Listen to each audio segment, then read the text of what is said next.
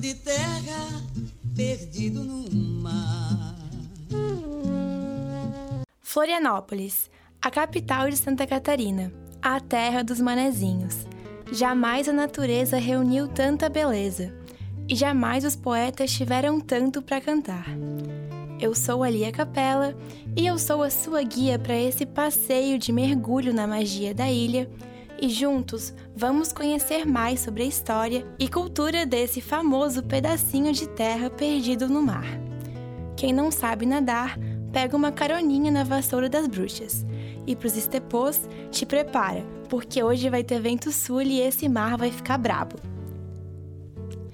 Em 1640, quando Portugal conquista a independência da Espanha, o rei Dom João VI envia portugueses para a costa sul do Brasil para dar um jeito de garantir a posse daquela parte do reino pacificamente. Nesse período, começam as bandeiras colonizadoras. E os Manuels não tinham mais o objetivo de roubar o nosso ouro, e sim de colonizar e povoar o Brasil. Em 1673, o bandeirante Francisco Dias Velho envia seu filho com uma centena de homens para povoar no melhor lugar da costa catarinense que encontrassem, encontraram ela, a ilha de Santa Catarina. Dois anos depois, Dias Velho, acompanhado de dois padres jesuítas e 500 indígenas escravizados, aporta na ilha de Santa Catarina. E assim funda a Nossa Senhora de Desterro, atual Florianópolis. Depois da morte de Dias Velho, o povoado de Nossa Senhora do Desterro se dispersou e a povoação na ilha vai ressurgir pelo ano de 1700, com os chamados segundos povoadores, vindo de São Francisco. O engenheiro francês Amédée François Fézier desembarca em abril de 1712, na ilha de Santa Catarina, e diz em sua relação de voyage: É uma floresta contínua de árvores o ano inteiro, não se encontrando nela outros sítios praticáveis a não ser os desbravados em torno das habitações, isto é, 12 ou 15 sítios dispersos aqui e acolá à beira-mar nas pequenas enseadas fronteiras da terra firme. Os moradores que os ocupam são portugueses, uma parte de europeus fugitivos e alguns negros. Vê-se também índios, alguns servindo voluntariamente aos portugueses, outros que são prisionados em guerra. Havia então 147 brancos, alguns índios e negros libertos. Mas ainda era inexpressiva a população na ilha quando criada a capitania da ilha de Santa Catarina em 1738. A atividade econômica era bem fraca, basicamente agricultura de subsistência, caça, pesca e extrativismo vegetal. Quando o brigadeiro Silva Paz vem para a ilha de Santa Catarina com um grupo de soldados, que seria futuramente a base do regimento Barriga Verde, ele se depara com esse quadro econômico e sente a necessidade de mais braços para a agricultura e para abastecer as fortalezas que estava construindo. Então Silva Paz manda um pombo correio para a coroa portuguesa pedindo para que enviassem povoados para a terra catarinense, mais especificamente que enviassem gente das ilhas dos Açores. Nesse contexto, precisamos abrir um parênteses para falar um pouco sobre o arquipélago dos Açores. É formado por nove ilhas e fica no Oceano Atlântico. No século XVIII, duas problemáticas no arquipélago impulsionaram as emigrações açorianas para a ilha de Santa Catarina. Em primeiro, o vulcanismo, que atormentava a vida dos insulanos com o medo de uma erupção que poderia acontecer a qualquer momento. Em segundo, a superpopulação das ilhas, e, em terceiro, as constantes crises alimentares. Todos esses fatores foram motivações do apelo dos açorianos para a coroa portuguesa levar geral para o Brasil. E quando os açorianos chegam na ilha de Santa Catarina, não se sentem como migrantes. Afinal, eram as mesmas leis, a mesma língua e a mesma religião de onde vieram. Por isso, não se criou uma identidade açoriana diferente de uma identidade catarinense. De modo geral, no início do século XIV, esses descendentes de açorianos ainda sabiam dizer a ilha de origem de seus avós. Já no final desse século, já nem sabiam mais. Respondiam que são daqui, sempre viveram aqui. A vinda do povo açoriano influenciou fortemente o cenário cultural da região de Florianópolis. A antiga tradição do artesanato soriano é representada nas rendeiras, a gastronomia soriana nos pratos feitos à base de tainha, outros peixes e moluscos, e no folclore com o boi de mamão. Na arquitetura também vemos traços desse povo, no casario colonial e nas igrejas seculares que referenciam a religiosidade que acompanhou o povo açoriano. Por isso, as festas religiosas continuam sendo um dos valores mais expressivos na sua cultura. E o belo modo de falar do manezinho, um falar rápido que parece cantado.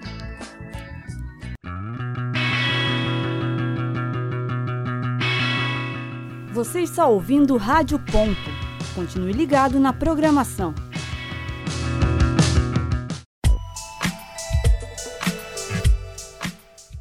Rádio.UFSC.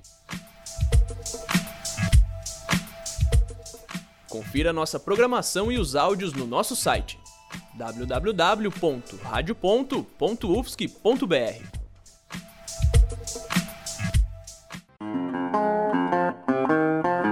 Continue ligado na programação da Rádio.UFSC. Um, dois, um, dois. Rádio.UFSC. É rádio e ponto. E mesmo quando o frio aperta em Floripa, o bom manezinho não sai da praia. Já que não dá para entrar no mar por causa do vento sul, entre maio e julho, a atração nas praias da ilha é ver as tarrafadas de tainha.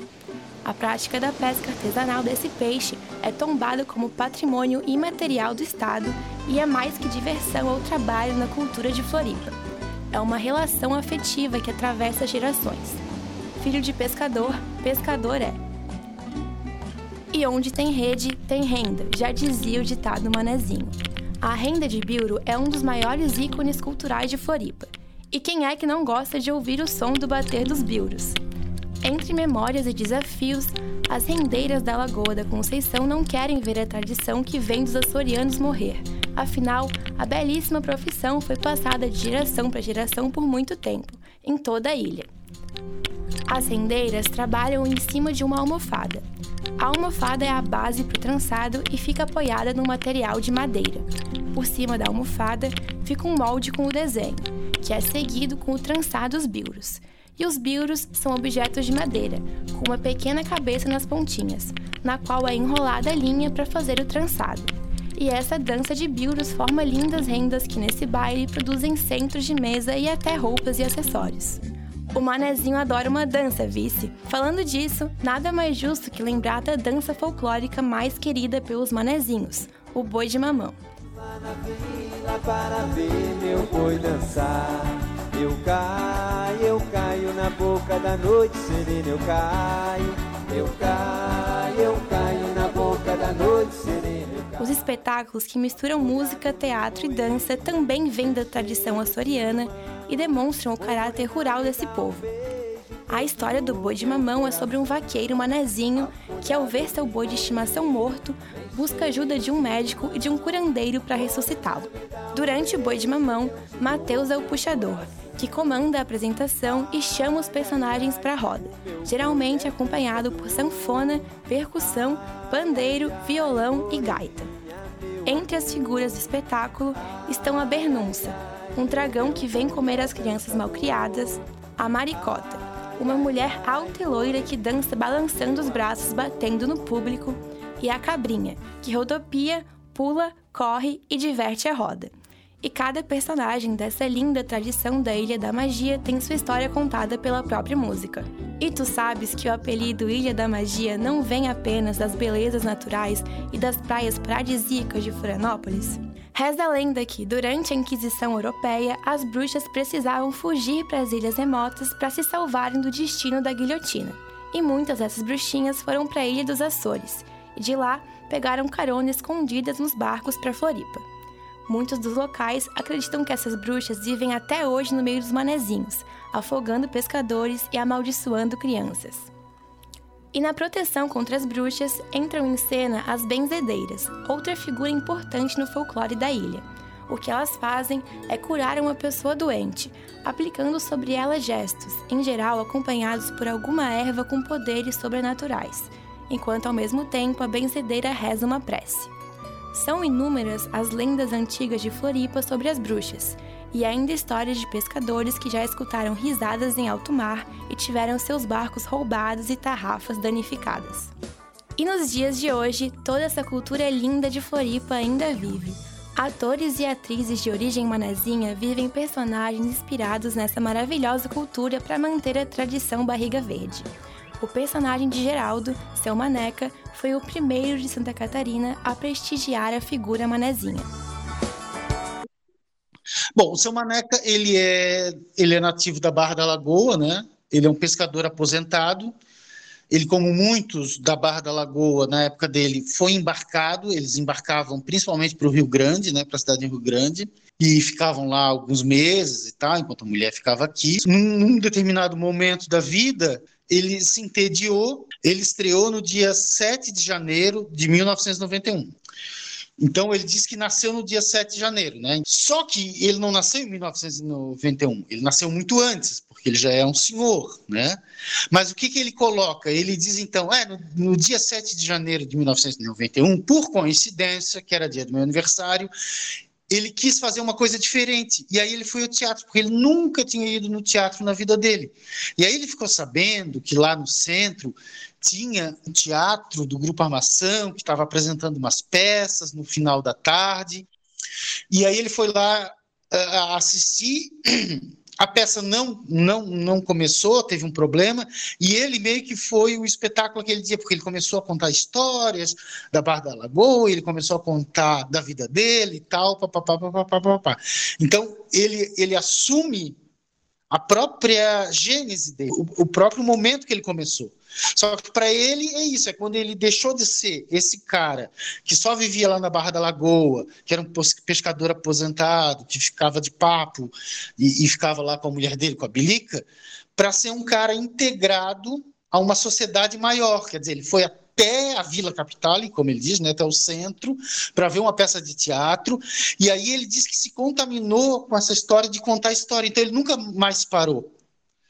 Então, o seu Maneca tem a consciência que ele é alguém que tem a tarefa de ir nos lugares, porque eu faço muitos eventos, por exemplo, eu faço, eu, eu já fiz casamento, festas de aniversário, lançamentos de livro, vários tipos de, de eventos. Né? Então, ele tem essa consciência. Ele é um, um, um pescador que é especial, porque ele vai nos eventos para falar sobre a cultura regional.